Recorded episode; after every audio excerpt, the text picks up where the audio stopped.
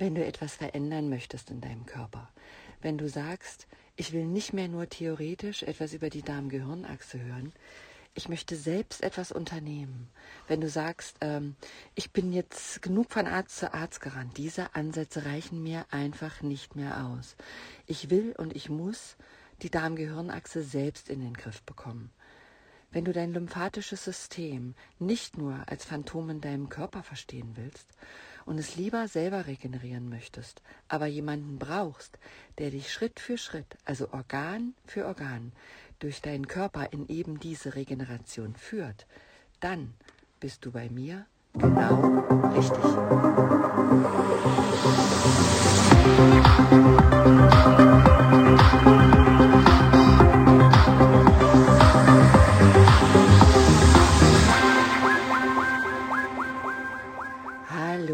Willkommen auf dem Pod mit Katharine. Schön, dass du da bist. Ich äh, denke, ihr wollt erst mal wissen, wer ich eigentlich bin, also mit wem ihr hier auf dem Pod seid. Äh, vielleicht hat der eine oder andere mein Buch Alltagsautisten gelesen, dann kennst du mich vielleicht schon.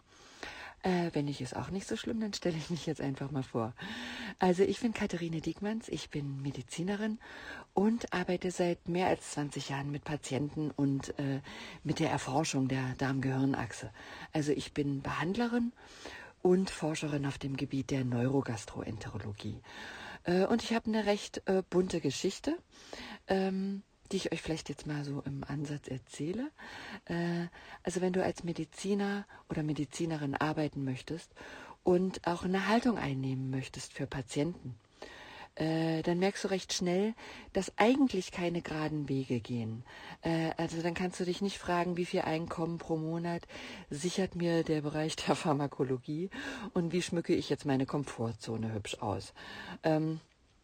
Sondern du musst dich in erster Linie fragen, wo sind die Wissenslücken der konventionellen Medizin? Und da kommst du eben sehr schnell drauf, dass die viel, viel, viel zu groß sind. Als dass du jeden Tag da in die Praxis gehst und so mit reinem Gewissen sagst, ja, ich kann dir helfen. Ich weiß, wo deine Erkrankung herkommt. Und äh, im Endeffekt musst du ja auch sagen können, ich kann was. Also ich stehe hinter dem, was ich tue. Und äh, ich merkte sehr schnell, dass das eben nicht so ist. Also wir haben ja fast nur noch Krankheitsbilder, bei denen wir, denen wir eigentlich tolle Namen verpassen, tolle Abkürzungen verpassen, tolle Syndrome, denen wir dann englische Namen geben, von denen wir die Ursache aber eigentlich überhaupt nicht kennen. Und äh, ich habe im, im Studium damals mal das Wort Iatrogen angestrichen, das heißt eigentlich so Erkrankungen oder Symptome, die du als Arzt verursachst. Und da waren meine Aufzeichnungen echt bunt. Und ich dachte, dachte, nee, also so ist so, da, da, das kann nicht der, der, der Grund von helfen sein. Also, also das kann nicht, das kann nicht äh, das sein, wo jetzt das Studium beendet ist und ich sage, ich gehe jetzt da raus und helfe. Es war nicht möglich.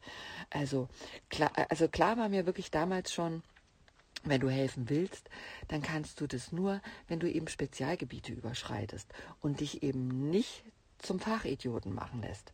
Äh, wenn du mit der Darm-Gehirn-Achse arbeitest, dann merkst du schnell, äh, also wenn du mit der Darm-Gehirn-Achse und diesem ganzen lymphatischen System arbeiten willst, das ja von Natur aus ähm, dazu da ist, Fehler in deinem Körpersystem zu korrigieren, das ist seine Aufgabe, äh, dann arbeitest du ja schnell in Studienbereichen wie Neurologie, Psychologie, also Gastroenterologie, Endokrino, äh, Nephrologie, Rheumatologie. Also du siehst sehr schnell, du kannst dich ja eigentlich gar nicht für einen Studienbereich entscheiden. Also ich kann jetzt nicht irgendwie Facharzt für werden, weil äh, da arbeite ich viel zu einge eingeengt und eingeschränkt und ich sitze dann in so einer Schublade und werde dann natürlich schubladenkonform behandeln.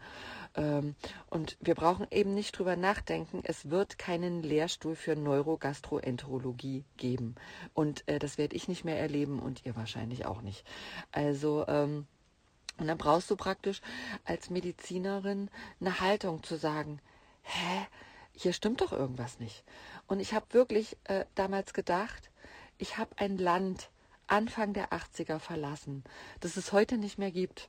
Also äh, ich habe es nicht Ende der 80er verlassen, wo, wo dann alle dieses Land verlassen haben, äh, sondern Anfang der 80er, ja, wo äh, du ins Gefängnis gekommen bist und wo es einen Schießbefehl gab. Also das ist wirklich sehr, sehr lange her. Und ich stand unter Beschuss. und habe dieses Land verlassen und ging in ein anderes Land. Und dann lasse ich mich doch nicht da zum Handlanger der Pharmaindustrie machen. Also ich habe es verlassen wegen einem äh, Freiheitsgefühl, was da nicht da war, wegen einer eingeengten Freiheit und gehe dann in ein Land und lasse mich, äh, lasse mich praktisch in meiner Freiheit zu behandeln von der Pharmaindustrie einengen, im Endeffekt nur, weil Mediziner Wissenslücken haben. Das kam für mich absolut nicht in Frage. Und ich habe wirklich gedacht, ja, wenn das Wissen eben nicht da ist, dann muss ich es wissen, dann muss ich es wissen gehen, ja. Dann muss ich es suchen gehen, weil irgendwo muss es ja auch sein. Also irgendwo muss es doch dieses Wissen geben. Und äh, dadurch, wenn du ein Land verlässt, was dann seine Tür wieder zumacht und du sowieso deine Wurzeln so sozusagen verloren hast, dann ist eben dieses, ich laufe eben jetzt los, dann gehe ich eben woanders hin. Das geht natürlich sehr schnell, das muss man jetzt auch sagen. Ne? Und ähm, dann habe ich gedacht, ich gehe jetzt raus in diese Welt. Ich gehe raus in diese Welt, wo es Länder gibt, äh, die uns voraus sind. Welche Länder und welche Medizin gleichen eben Wissenslücken aus, die es in der konventionellen Medizin bei uns gibt. Und äh, ich wollte praktisch, war für mich immer ganz wichtig, ich wollte nicht anfangen zu behandeln, bevor nicht alle Lücken aufgedeckt sind. Also ich habe immer gesagt, ich möchte in keiner Sache unsicher sein. Ich möchte immer und bei jedem Patienten, der zu mir kommt, wissen, wo die Ursache seiner Erkrankung oder seiner Störung ist. Ich möchte nicht nur einmal irgendwie da in die Verlegenheit kommen, Medikamente zu verschreiben, weil ich keine Ahnung habe, wo die Ursache ist. Und das war immer mein Anspruch. Also ich wollte nicht unsicher sein. Und ich muss an dieser Stelle mal was, ich muss dieser, an dieser Stelle, glaube ich, wirklich mal was sagen zu Lücken im Lebenslauf. Also äh, ich habe echt ganz viele Patienten, die immer wieder sagen, oh, ich darf keine Lücke im Lebenslauf haben. Ähm, und äh, das ist irgendwie, wenn ich dann den Lebenslauf schreibe und das ist eine Lücke, das ist eigentlich nicht gut. Und das ist was, was ich überhaupt nicht verstehe. Ich finde, da, wo du dich als Mensch eben wirklich entwickelst, ne? wo du wirklich äh, auch so eine Außensicht auf dich bekommst und äh, dich beleuchtest und auch dich in Frage stellst und dich eben auch weiterentwickelst, das ist eben genau in diesen Lücken im Lebenslauf. Also ähm, ich wäre heute nicht hier, wo ich bin und ich wüsste, ich, ich, ich wäre nicht diese gute Medizinerin, äh, wenn ich immer Dienst nach Vorschrift gemacht hätte, ja, sondern, äh, sondern in den, die Lücken sind doch dazu da zu sagen, ich gehe da einfach mal raus, ich schaue, was da ist und ich weiß eigentlich auch nicht, was da kommt, sondern ich gehe da einfach mal raus und gucke, wie ich mich als Mensch, ja, weiterentwickeln kann. Das ist genau in den Lücken. Also Leute, wenn jemand zu euch sagt, ich habe Lücken im Lebenslauf, Schaka feiert den, ja, feiert diese Lückenmenschen. So, das musste jetzt gesagt werden. Also ich dann raus in die Lücke äh, nach Amerika. Amerika bringt sehr, sehr viele offene Wissenschaftler, offene Forscher, offene Mediziner äh, äh, mit sich, äh, die wirklich ein weit und, und, weit gefächertes Wissen und fachübergreifendes Wissen hatten äh, und immer noch haben. Also weil es da eben auch schon Anfang der 90er möglich war, ähm, so äh, fachübergreifend zu forschen. Also als Wissenschaftler hast du in, in Amerika die Freiheit, Grenzen zu überschreiten. Ne? Und auch in Amerika war ein Studium, beim Studium das Immunsystem Immunsystem, und das ist heute noch so, es wird nicht viel Immunsystem gelehrt, genau wie in Amerika, wie es bei uns auch so ist. Aber man hatte die Freiheit, anders zu denken in der Forschung. Und äh, das, finde ich, ist ein großer äh, Vorteil. Also dieser Freiheitsbegriff wurde doch sehr groß geschrieben und auch unterstützt. Und dort waren äh, also Forschung das Immunsystem äh, betreffend, also diese Body-Mind-Connection, Brain-Gut-Axis, auch außerhalb von normalen Fachgebieten. Aber es gab eben diese Hochachtung und den Respekt für Grenzgänger. Und das macht dich in deiner Forschung ähm, sehr, äh, sehr frei. Also du, du kannst einfach, du kannst wandeln zwischen diesen Forschungsgebieten und das ist was sehr Schönes. Ähm, ich habe Bruce Lipton damals getroffen, großartigen Biologen und Stammzellenforscher, der also immer wieder darauf hinwies, dass das, dass das Immunsystem, also diese Darm-Gehirn-Achse, eine hundertprozentige Kraft hat zu heilen. Also der Körper ist dazu ausgestattet. Bloß wir, äh, ähm, bloß wir mit diesen Glaubenssätzen der konventionellen Medizin, die an Biogenetik ne, und Biochemie gebunden sind, wir müssen uns eben frei machen davon. Aber mit welcher Methode? Ich habe da, äh, ich habe Dr. Kalle Reichert getroffen von der Universität in Oslo, der schon äh, Anfang der 90er Jahre auch den Zusammenhang von psychischen Erkrankungen und den Dünndarm erforscht hat.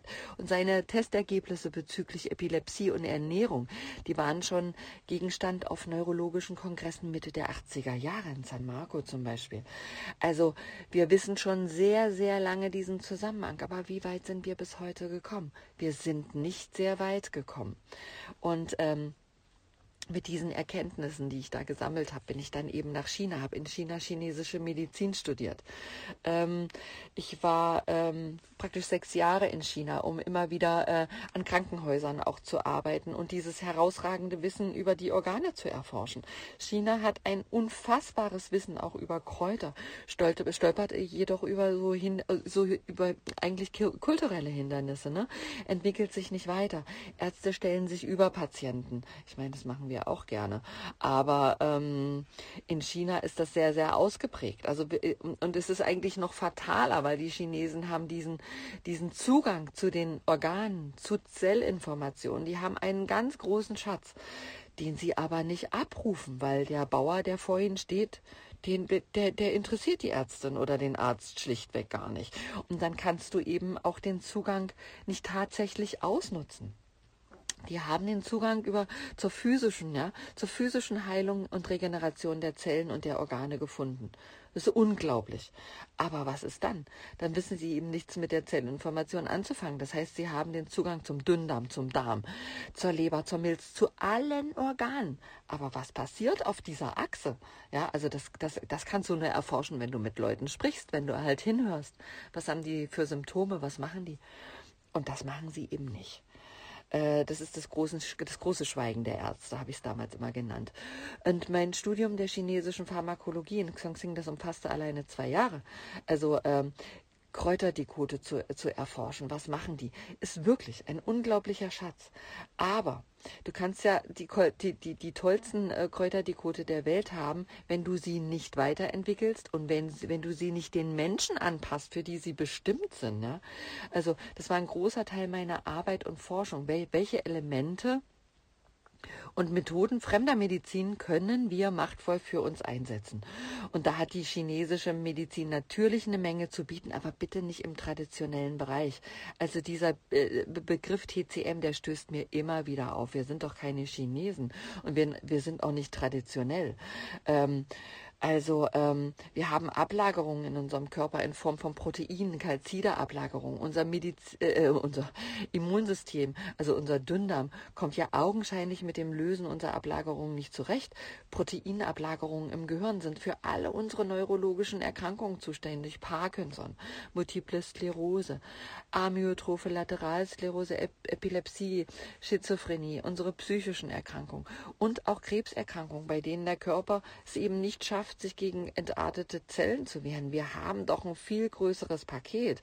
Da ist die traditionelle chinesische Medizin doch viel zu einfach.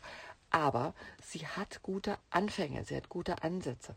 Also die Frage ist praktisch, wie kommen die Ablagerungen in unsere Körper? Aber die Hauptfrage ist, wie bekomme ich sie denn da mal wieder raus? Und dafür hatten die Chinesen den Anfang, aber keinen ausreichenden Ansatz, keinen weiterführenden Ansatz. Also den Zugang zum lymphatischen System ja, äh, aber vielleicht hatten sie den auch oder haben ihn nicht weiterentwickelt, weil sie diese extremen Ablagerungen eben nicht haben. Die kommen bei denen nicht in dem extremen Maße vor. Und deshalb haben sie sich mit dem Lösen der Ablagerung meines Erachtens nicht so weit beschäftigt. Also, und das war dann eben meine Aufgabe. Mm, also, die, die Chinesen hatten weder äh, die Möglichkeit der Eliminierung der Zellinformation noch die Eliminierung der Ablagerung. Also beides.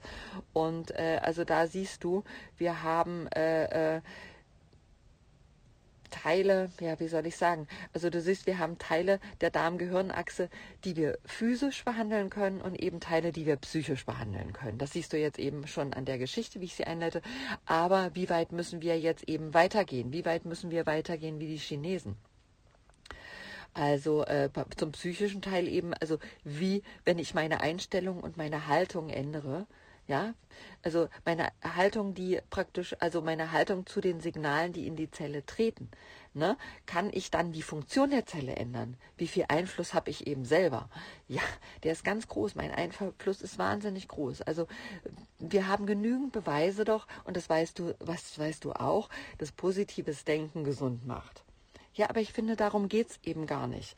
Äh, es geht darum, was bewirkt negatives Denken, das sich in jeder Zelle gespeichert hat. Wie bekomme ich das wieder raus und umprogrammiert, damit ich nicht wie fremdgesteuert in Wutspiralen lande, obwohl ich doch so fleißig eben geübt habe, oh, äh, ich bin positiv und ich bin ganz achtsam und ja, aber dann spielst du doch nur, dann überspielst du doch nur die Wutinformation, die Zorninformation, dieser Neigung zur Depression Neigung zum negativen Denken, die ist doch da drinne. Und ich kann nicht üben, positiv denken. Ich muss diese negative Zellinformation rausnehmen, damit dieses positive Denken auch unbeschwert und selbstverständlich ist. Und was ich bei Patienten oft sehe, ist einfach dieses, ja, wir haben das alles geübt, diese Menschen mit den singenden Stimmen, die praktisch angestrengt dieses Negative versuchen zu, äh, zu überspielen. Und das ist viel zu anstrengend. Weil Bewusstsein ist doch eine Interpretation. Ich muss also meine Wahrnehmung meine Glaubenssätze ändern. Ja, aber wie, ne? Also wenn, wenn sich die gesamte Darm-Gehirnachse auf negative Erfahrungen eingestellt hat und alles und alles abruft, alles wirklich munter abruft, was du da gespeichert hast dein Leben lang. Also das war praktisch der Hauptteil meiner jahrelangen Forschung, auch eine Methode zu entwickeln, die den Körper physisch und psychisch regeneriert, mit dem Ziel aber, äh, den körperlichen Anteil praktisch so groß wie möglich zu lassen lassen. Ne? Also, dass wir nicht so viel äh, in die Psyche rein interpretieren. Äh, also, also ist, ich wusste immer, wenn also Krankheit in der Psyche beginnt, das ist ja wichtig und das ist auch richtig, aber alles beginnt doch bitte in der Psyche. Wir können die Psyche doch nicht so zum Problemfall machen. Und ich sage oft zu Patienten, wenn die zu mir kommen, wenn die Organe regeneriert sind, dann bleibt noch ein ganz kleines Häufchen über. Also ich würde mal sagen, vom Verhältnis 70-30, also 70 organisch und 30 psychisch. Gibt auch Patienten, da ist es 80-20. Also alle Organe können praktisch unter bestimmten Gegebenheiten heilen, aber welche Gegebenheiten sind das? Und welches sind eben die fälschlich verdächtigten psychischen Anteile? Also die praktisch nur von den Organen äh, verursacht werden. Und das müssen wir eben herausfinden. Und weißt du, du musst, du musst dir immer vorstellen, es gibt doch, es gibt doch eine natürliche Intelligenz, die dieses Wunder Mensch, das ist doch wirklich ein Wahnsinnswunder, entstehen lässt, ne? Dich vom Embryo zur Person entwickelt, die mir da gerade zuhört. Also eine Intelligenz, die Zellen anleitet, genau das zu tun. Und es gibt eben auch eine Intelligenz, die dich heilen lässt und die Organe heilen lässt aber wir haben praktisch einen Schlag vom Bug bekommen. Das ist das, was Krankheit ausmacht. Ein Schlag vom Bug und das Immunsystem, unsere Darm-Gehirn-Achse, kann es nicht mehr ausgleichen. Warum tut sie das nicht mehr und wie bekommen wir das wieder hin? Also das, das ist das praktisch das, was wir zusammen erforschen wollen. Auch wo ich dich praktisch in diesem Podcast durchleite. Was tun die Organe und wie kriege ich sie wieder in, die, in den Griff? Also das war praktisch ähm, das war der Grund, warum ich raus bin in diese Welt, das, das zu, zu erforschen. Und äh, es hat mir praktisch nicht gereicht, mich hinzusetzen und zu heulen und zu sagen, oh Gott, es gibt keinen Lehrstuhl für Neurogastroenterologie. Und ähm, tja, und dann bin ich eben äh, rausgegangen und habe gesagt, ja, dann muss es ihn eben irgendwo geben. Und dann bin ich gereist und habe geforscht. Und äh, als das Konzept stand, ne, wo ich gesagt habe, ja, Jetzt ist praktisch das Puzzle gelöst. Also ich, ich, ich weiß genau, wie das zusammenhängt. Und so bin ich Neurogastroenterologin geworden, ohne dass es einen Lehrstuhl dafür gibt. Ja und. Und ich habe meine eigenen Kräuterdekote entwickelt habe sie eben diesen Erkrankungen angepasst. Ich habe die Meridiane, dieses chinesische Meridianwissen weiterentwickelt. Zu sagen, okay, wir müssen das weiterentwickeln, so wie es da steht, reicht es nicht. Und äh, das mache ich praktisch auch immer und immer wieder. Immer wieder beleuchten, immer wieder anpassen. Was haben wir für neue Krankheitsbilder? Was haben wir für neue Syndrome? Wie kann ich die verbinden und wie kann ich die eliminieren? Also und äh, eben für diese Fähigkeit, die ich heute habe, habe ich wahnsinnig viele Leute getroffen und immer wieder Geschichten gehört. Also immer wieder äh, hinterfragt, was Unternehmen Menschen überall auf dieser Welt, äh, die Erkrankungen haben, schwere Erkrankungen haben, lebensbedrohliche Erkrankungen haben. Äh, was Unternehmen, die um in Heilung zu gehen. Und äh, das waren immer wieder ähnliche Dinge. Es waren im Endeffekt Unmengen verschiedene Dinge. Aber es waren auch eigentlich so, ich würde sagen, sieben, acht Dinge, die alle Länder, alle Menschen, alle Kulturen eben einten, in ihrer Gemeinsamkeit in Heilung zu gehen. Äh, und die werden wir alle im Laufe dieses Podcastes besprechen. Und ich habe natürlich auch das große Glück, äh, mit Menschen zu arbeiten, wie ich mit denen arbeite. Also ich habe diese normale Praxisarbeit. Es wurde mir sehr klar, schnell klar, dass du in normaler Praxisarbeit, wenn du, äh, wenn die Leute von Woche zu Woche zu dir kommen oder alle 14 Tage zu dir kommen, du erfasst doch überhaupt nicht äh, dieses große Netzwerk Mensch. Das ist doch bei jedem anders. Und äh, ich sage mal, wenn die Menschen in die Praxis kommen, da sitzt dann da ein Patient, der ist immer brav. Das ist doch auch eine Verschleierung von dem, wie er wirklich ist. Und äh, ich arbeite jetzt mit Menschen in, in Rahmen von Kuren. Die Menschen kommen 21 Tage zu mir. Und äh, auch so eine Zellinformation braucht einfach 21 Tage, so zwischen 19 und 21 Tage, bis die Zelle sich so verändert, dass sie sagt, ja, das ist jetzt dieser neue, gesundete Mensch. Und äh, was ein Riesengeschenk, diese Menschen zu beobachten. Wenn ich Menschen vorher in der Praxis gesehen habe und die kommen nachher zu mir, das ist ein Unterschied wie Tag und Nacht. Die sind wirklich in der Praxis, sind die brav, erzählen ja, wie die, wie die Wahrnehmung der Woche so war oder was, wie sie sich eben beleuchten. Ja, das hat nichts mit dem zu tun, was ich nachher hier sehe. Und ähm, das ist wirklich ein großes Geschenk, weil man, man, man kann, ich kann die Menschen begleiten, weil äh, es ist auch so eine Zeitverzögerung Verzögerung in der Reaktion auf dieser äh, Darmgehirnachse. Ne? Also keine Ahnung, du isst irgendwas und die Reaktion kommt nach drei Stunden. Da kommst du ja gar nicht mehr drauf. Äh, aber ich kann das sehen, ich kann das beleuchten, ich kann das begleiten. Oder du siehst, ähm, was für Informationen äh, stressen einfach den Körper. Das sind manchmal ganz einfache. Was ich kann doch nicht als Mediziner sagen, ja, du, die Stadt ist doof, die ist ganz schön stressig, in der du wohnst. Äh, ja, ernähren tust du dich blöd, aber deine Frau ist auch ganz schön stressig und dein Beruf ist blöd. Also äh, das geht ja nicht. Und äh, wenn du, wenn du den Menschen begleitet, merkst du, das ist manchmal gar nicht der Beruf. Das ist manchmal gar nicht, ist gar nicht manchmal das große Problem, was man, was man denkt, dass es ist, weil das augenscheinlich von außen so, so, so groß aussieht. Es sind manchmal die kleinen Sachen die man verändert. Es ist oft es sind diese Fülle an Symptomen, die dazu führen. Im, im, äh, bei Alltagsautisten habe ich immer gesagt, habe ich geschrieben und das, das wissen, das haben sich viele Menschen gemerkt.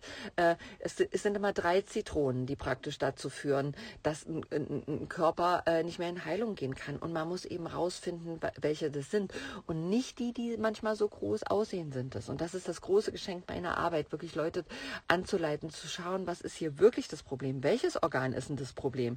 Ist es vielleicht gar nicht der Dünndarm, ist es gar nicht das Gehirn, ist es die Leber, die nicht, sich nicht weiterentwickeln kann? Also das sind wirklich viele, viele, viele Sachen. Und das ist natürlich ein Riesengeschenk. Und so konnte ich meine Forschung, also dadurch, dass ich mit Menschen eben, dass ich Menschen so eng begleite, konnte ich meine Erfahrung so weiterentwickeln. Also wenn du äh, als normaler Gastroenterologe in der Praxis sitzt, die sagen ja heute noch, es hat nichts mit Ernährung zu tun, ja klar, hat es mit Stress zu tun. Ja, aber was, was, was, was ist Stress? Also was bedeutet bedeutet das? Das ist in jedem Körper anders. Und ja, was hat es mit Ernährung zu tun? Äh, es geht ja nicht immer nur darum, irgendwie Dinge wegzulassen sondern es geht im Endeffekt auch darum, was braucht der Körper, welche Lebensmittel braucht der Körper, um äh, äh Prozesse einzuleiten, also Heilungsprozesse einzuleiten. Da braucht er auch bestimmte Sachen. Also es gibt Lebensmittel, die ihm ermöglichen, praktisch diesen Genschalter von krank auf gesund zu schalten. Und wenn du jetzt äh, äh zur einseitig dich ernährst, bekommst du die praktisch gar nicht. Aber ich muss eben gucken, äh, äh, welche können wir ergänzen. Also ich gehe immer mit den Leuten mit, was essen die gerne, was machen die gerne und wie können wir kleine Sachen austauschen, damit aus dieser Ernährung Ernährung praktisch eine gesunde Ernährung gibt. Da geht es gar nicht um diese großen, um diese großen, äh, jetzt muss ich aber in die vegane Schublade, jetzt muss ich in die vegetarische Schublade. Nee, darum geht es nicht, sondern was braucht dein Körper, dein spezieller Körper? Weil der Dünndarm hat einfach viele Aufgaben.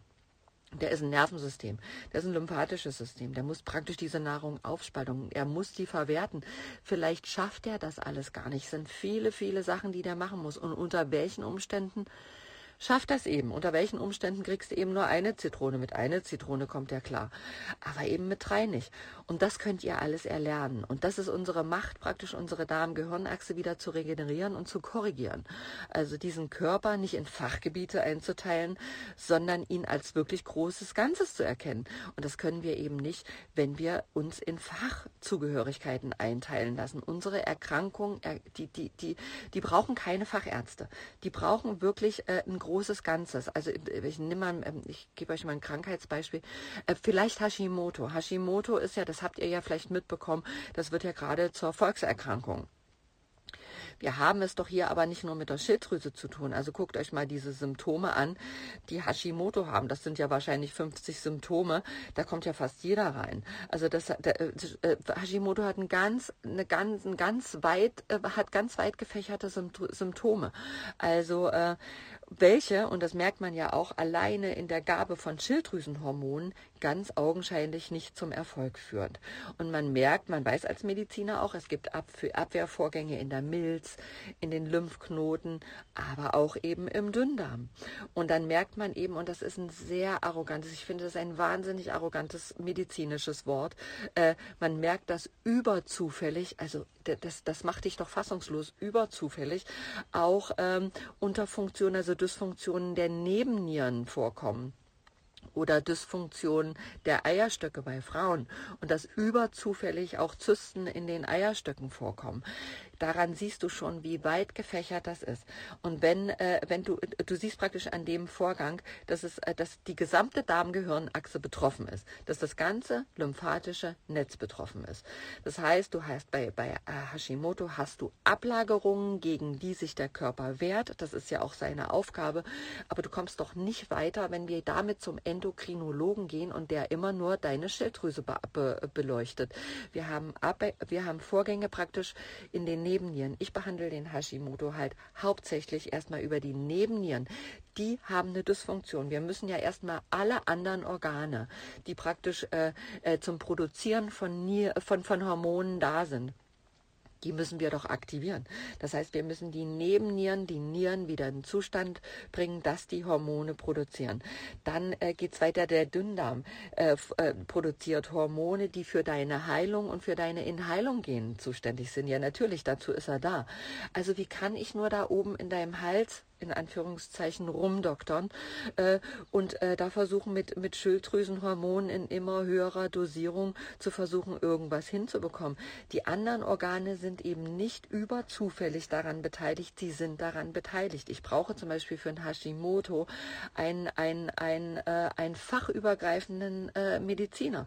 Also dieses, dieser, diese, diese Darm-Gehirnachse, dieses lymphatische System, was hier ganz augenscheinlich ähm, betroffen ist das zieht sich praktisch, ich sehe das immer wie so ein Netzstrumpf vom Mund über die Speiseröhre, ne, über den ganzen Hals, wo auch die Speise, äh, wo, wo, auch die Schilddrüse sitzt, entlang über den Magen, über den Dünndarm bis hin äh, zum, zum Hüftdarm, äh, Krummdarm, also, also Hüftdarm oder Krummdarm, wie man es früher genannt hat. Ähm, bis hin zum After. Äh, das, da, da, da fahren praktisch so Transport, ich sehe das immer so wie, wie Fahrzeuge, Transportfahrzeuge auf dieser ganzen Achse.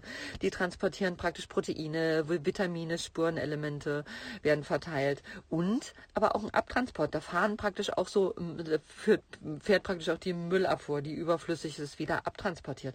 Und das ist hier äh, das Problem bei Hashimoto. Diese Transportfahrzeuge stehen im, im Stau und versorgen nicht und transportieren nicht mehr ab. Also äh, so Schilddrüsenhormon, äh, das als Schilddrüsenhormon äh, äh, zu betrachten, das ist zu unzureichend. Und das spüren die Patienten mit Hashimoto ja auch. Die haben Ablagerungen im Hals. Die, also es geht immer, ne? Also sie, sie spüren richtig, wie das da hängt. Und äh, das ist eben, wir müssen diese Ablagerung aus dem Rest des Körpers eben lösen, die Zysten aus den Eierstöcken lösen, ähm, im, im Dünndarm die Ablagerungen lösen.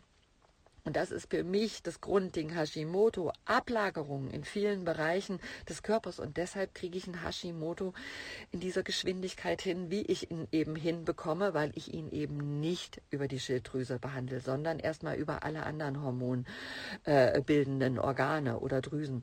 Und äh, hier siehst du eben das, äh, äh, weißt du, ich finde so ein, so ein Facharzt, der, der hat so sein Gebiet, aber das ist, wenn du jetzt eine Spedition hättest und ich würde jetzt sagen, ja, ähm, du bist jetzt Spediteur und du arbeitest jetzt nur in Berlin-Kreuzberg und äh, aber am allerbesten nur Wiener Straße, Cottbusser Damm. Weil Mehringdamm, huh, das ist aber jetzt weit weg. Also äh, daran siehst du, wie, äh, äh weißt du, wenn, wenn Spediteur das machen würde, würdest du sagen, ja, bist du denn wahnsinnig? Und äh, bei Fachärzten schreien viele immer, ja, ich hätte aber gern einen Facharzt. Das ist ein eingeschränkter Spediteur. Wenn ein Spediteur nur die Wiener Straße und einen Cotti runterfahren würde, würdest du sagen, der ist bescheuert. So ist es aber beim Facharzt auch. Du kannst beim Facharzt, weißt du, ich will es ja nicht runterreden, aber du kannst dir beim Facharzt eine Meinung anhören und du kannst dir gerne anhören, äh, was er in seinem Spezialgebiet weiß.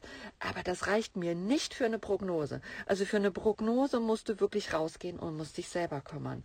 Das ist wirklich. Ähm, das ist nicht ausreichend. Ne? Also äh, eine Diagnose ist schon, äh, würde ich schon in Anführungszeichen setzen, aber Prognosen wirklich noch weniger. Um die Prognose deiner Erkrankung musst du dich einfach selber kümmern. Und das ist ganz wichtig. Also, ihr Lieben, ihr seht jetzt hier schon, was euch äh, auf dem Pod mit Katharina erwartet. Also handfestes Wissen, viel Außenleben, viel pa Praxisbeispiele, viel Patientenbeispiele, viel Spaß, manchmal natürlich auch Wut oder Fassungslosigkeit, aber immer, wirklich immer so volle Kanone für Menschen, also volle Kanone für euch da draußen. Ähm, ja, also jetzt will ich euch nochmal erzählen, warum ich mich eigentlich für einen Podcast entschieden habe. Ich finde es nämlich ein ganz tolles Medium. Und ich finde, es geht immer nicht, äh, gar nicht immer da draußen, geht immer da draußen aufzudrücken. Ja, was ist gerade Trend, was ist nicht Trend, Post, Podcast gerade super oder ist der gerade vorbei? Mensch, das ist doch wirklich wurscht. Es geht doch im Endeffekt darum, was du, also was, was, es geht darum, was, was für ein Element passt zu dir, ne? Also nimm zum Beispiel Instagram. Instagram ist, finde ich, wirklich toll. Es ist ein, es ist toll, es ist bunt, es hat seine Berechtigung. Aber es ist natürlich auch ein bisschen oberflächlich. Also wenn du wirklich was zu sagen hast oder viel zu sagen hast, dann äh, ist das zu oberflächlich. Und da habe ich mir gedacht, was gibt es denn für Leute, die viel zu sagen haben? Äh, und da dachte ich so, ja, Richard David Brecht zum Beispiel, denke ich, na, da gucke ich mir mal an, was der da auf Instagram macht. Wie, wie, wie kriegt man das da, da irgendwie integriert? Und dann habe ich mir das angeschaut und habe gedacht, ja super, das ist genauso weit gekommen, wie ich auch gekommen bin. Ne? Der hat so sein Profilbild ist da drin und äh, aber äh, praktisch einen Beitrag reingestellt hat er nicht. Habe ich gedacht, ja, das geht einfach auch nicht. Und da habe ich mir gedacht, oh, was macht der Richard? Dann habe ich gedacht, natürlich, der macht so viel Videos und äh, habe ich gedacht, ja, das passt zu ihm. Ich finde ihn wirklich toll, aber er findet sich natürlich Entschuldigung, aber finde sich auch natürlich ein bisschen toll. Und natürlich macht er Video, um seine Sachen zu, äh, zu äh, äh, äh, praktisch zu erklären. Das finde ich. Ähm, äh, finde ich, sollte ich jetzt nicht unterstützen, weil ich mm, nur, also ich finde aber nur, weil ich jetzt was zu sagen habe, musst du jetzt nicht eine Stunde auf mein Gesicht starren. Ähm, ich will, und ich will wirklich auch nicht diejenige sein, die wahrscheinlich eure eh schon mächtige Bildschirmzeit jetzt noch in die Höhe treibt. Es ist mir wirklich lieber, ich schaue ins Zweite, während ich spreche und du schaust ins Zweite, während du hörst. Und das ist eigentlich perfekt. Weil bei einem Video gebe ich dir im Endeffekt auch Bilder vor. Also du, dann das macht das Gehirn. Ja? Dann schaust du auf meine Haare, auch wie hat sie ihre Haare, hm, was ist denn da hinten im Raum? Und, hm, hm. und da hat sie jetzt gerade mit dem linken Auge gezuckt. Das macht das Gehirn, das will dich vor Gefahren bewahren und es sucht immer irgendwie rum. Und äh, das finde ich eigentlich nicht richtig. Ich, ich denke, dass mit dem, was ich dir vermitteln will, musst du ja auch deine eigenen Bilder dir machen. Und dann merkst du dir das auch. Also du gehst ja durch deinen eigenen Körper und hast deine eigenen Geschichten, äh, die eben dich in die Regeneration, in der Gesundung führen sollen. Und äh, da denke ich, du solltest die eigenen Bilder machen. Und die Stimme ist, äh, ich finde auch, die Stimme ist ein sehr ehrliches und sehr persönliches Mittel zu kommunizieren. Also wenn du mich nicht siehst, und äh, durch Bilder unterstützt äh, und durch Bilder unterstützt wirst, dann musst du praktisch dich auf meine Stimme äh, dann hast du nur meine Stimme. Und äh, du hörst genau, ob ich was zu sagen habe oder nicht, oder ob ich das ehrlich meine oder nicht. Das hörst du da draußen sofort. Es schwingt ja so viel im Wort mit, viel Erfahrung und Emotionen. Also ich zum Beispiel, ich, ich mag so Stimmen nicht, die so monoton sind, auch bei Hörbüchern, wenn da einer so monoton seinen Stoff und also das kann ich nicht hören. Also ich mag es gerne, wenn jemand so hinter dem Wort steht. Also ähm, und äh, das ist das Schöne so am Podcast. Du hörst sofort, wie ich das meine. Und äh, du hörst, äh, was hinter dem Wort steht. Also hörst mich, da gibt's keine Verwechslung. Und äh, beim Schreiben ist das schon ein bisschen anders. Da musst du oft immer gucken, ja, hoffentlich versteht derjenige das jetzt so, wie ich es meine. Und bei der Stimme hörst du es sofort. Du hörst, ist es jetzt Humor, meinst du es wirklich bitter ernst? Und das ist wirklich, das ist schön. Also als ich Alltagsautisten äh, geschrieben habe, das, also mein erstes Buch, das ist ja nur in Buchform erschienen. Und äh, da habe ich mir auch keine Gedanken gemacht. Ich wollte praktisch so ein Buch schreiben für meine Patienten, weil die kamen dann oft zu mir und ich habe dann natürlich immer versucht, ganz viel Wissen so in die reinzupacken und denen immer alles so, so, so, so, so viel wie möglich zu erklären, dass die ganz viel mitnehmen, aber dann sind die nach Hause gegangen. Und dann war dann äh, zu Hause dann der Mann, der dann überhaupt, äh, der immer wissen wollte, ja, wie ist denn das jetzt und wie, äh, wie hast du das, was hat sie erzählt? Und dann hat, dann hat die Frau versucht wiederzugeben. Und natürlich kannst du das nicht, äh, kannst du das nicht so wiedergeben, wie ich das wiedergebe. Und dann habe ich gedacht, ich schreibe einfach ein Buch für meine Patienten. Und äh, dass ich natürlich dann auch meine Arbeit wieder niederschreibe ne? und auch meine Arbeit beleuchte und meine Arbeit äh, praktisch so schwarz auf weiß aufschreibe. Und da habe ich gedacht, wow, dann schreibst du das auf und du, das macht in deiner Entwicklung einen riesen, riesen Schritt. Also du forschst nicht mehr so im Verborgenen, arbeitest mit Menschen in einem Raum, rettest Leben und so, aber keiner weiß es, es weiß nur der in dem Raum. Ähm, und äh, das war wirklich, es war ein Riesenschritt, das glaubt man nicht. Also zu sagen, also dann, ja, hier bin ich, ne? Und äh, klar, beleuchtet habe ich mich so selber beleuchtet und gedacht, wow, du machst echt eine gute Arbeit. Aber du gehst natürlich auch raus und machst dich so angreifbar. Und du machst dich verletzlich. Der Schritt war nicht so ganz ohne, muss ich echt sagen. Also, ähm, und ich habe ja in erster Linie nicht erstmal gedacht, ja, ich, ich schreibe da einen Bestseller. Ich habe erstmal geschrieben für meine Patienten. Und dass es dann auch noch andere lesen, boah, äh, da war ich dann doch schon so überrascht, ne? Und äh, überhaupt, na klar, weißt du immer, dass das geht heutzutage, gehen Bücher weit in die Welt, aber dass da Leute irgendwie in Südafrika sind, äh, die natürlich deutsche Bücher lesen oder Namibia oder du kriegst dann irgendwie Feedback auch, aus Amerika, wo es deutschsprachige. Also ich sag dir, das, also damit habe ich überhaupt nicht gerechnet. Und äh, jetzt schreibe ich eben an meinem zweiten Buch und denke eben die ganze Zeit auch da oder habe die ganze Zeit darüber nachgedacht, äh, ist es überhaupt jetzt das richtige Medium eben noch äh, also nur schreiben, ne?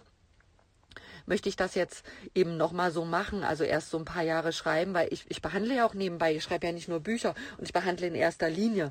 Und äh, dann kriege ich äh, einen Notfall von Kindern, die mit Medikamenten vollgepumpt sind und, und, und da steht eine Mutter hier am Flughafen, ja Gott, weißt du, da kann ich nicht sagen, oh, ich muss jetzt ein bisschen an meinem Buch schreiben, sondern es kann sich, ich weiß eben nicht, wie lange, wie lange schreibe ich eben noch an dem Buch. Äh, und dann musste, ja, dann geht es dann irgendwie nach Verlag und Titelgestaltung. Was meint ihr, wie lange ich um diesen Titel gekämpft habe, dieses Strickherz, äh, Strickherz, Strickgehirn. Und dann, äh, dann denke ich, ja, äh, das kann einfach noch eine Weile dauern. So, und jetzt sind eben schon so viele Artikel fertig, ne?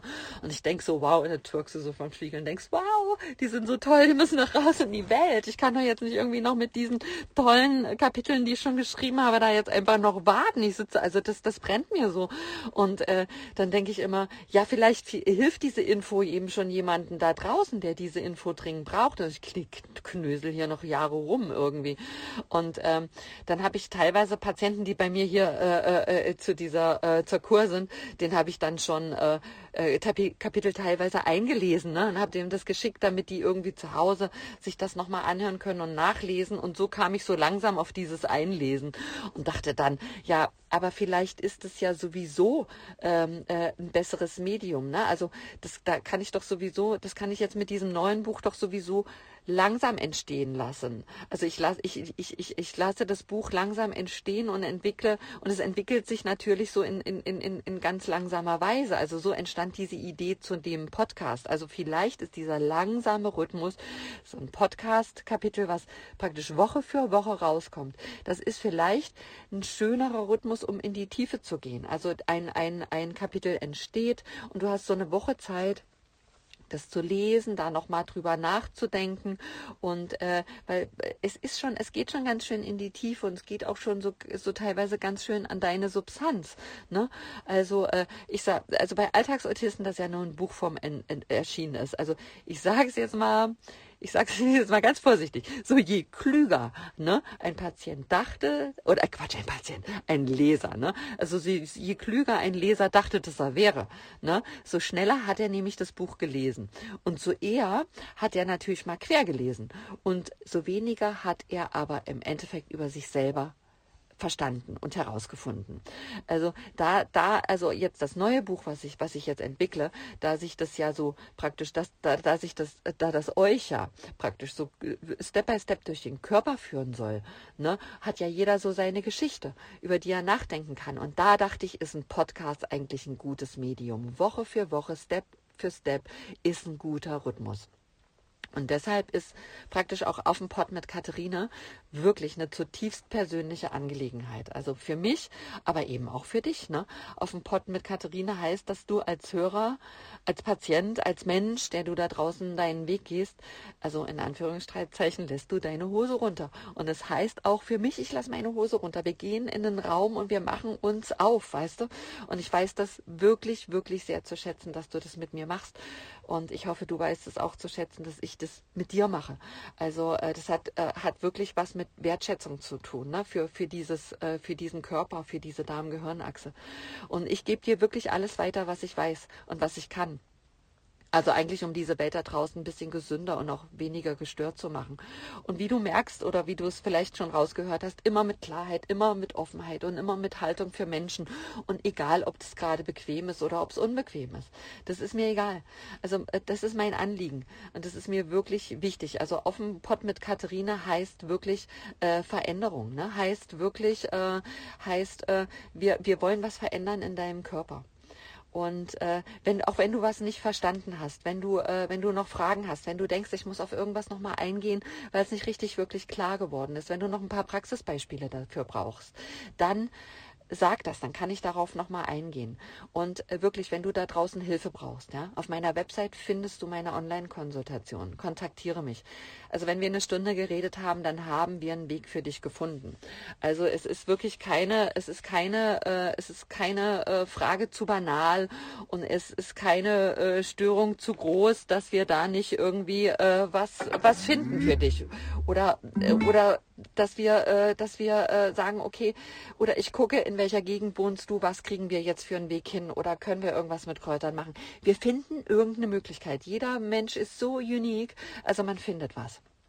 Also schreib mir, äh, kontaktiere mich äh, äh, praktisch per E-Mail auf info@alltagsautisten.de oder info der unklare Bauch help. Also wenn du irgendwas, äh, wenn du wenn du Hilfe suchst, dann äh, dann ist es auf jeden Fall äh, gut, mich per E-Mail zu kontaktieren. Info@alltagsautisten. Wenn du Alltagsautisten eingibst ins Netz, findest du die Kontaktdaten oder der unklare Bauch Bauch auch. Also schön, dass ihr da seid. Äh, geht den Weg mit mir weiter. Es lohnt sich wirklich und äh, die jetzt noch was. Die Idee zum Podcast Podcast, die äh, brannte mir so auf den Nägeln, dass ich natürlich, ähm, dass ich, äh, dass ich äh, Frau Ungeduld musste anfangen. Ne? Und äh, ich habe so ein wunderbares Podcast-Mikrofon bestellt äh, was äh, irgendwie wieder zurückgegangen ist mit der Post, weil irgend so ein Urlaubspostmensch mich nicht gefunden hat. Und das war mir dann jetzt so egal. Also ihr Lieben, ich mache die ersten beiden Teile oder die ersten drei, es kommt drauf an, wie lange die Post braucht, die mache ich jetzt erstmal so.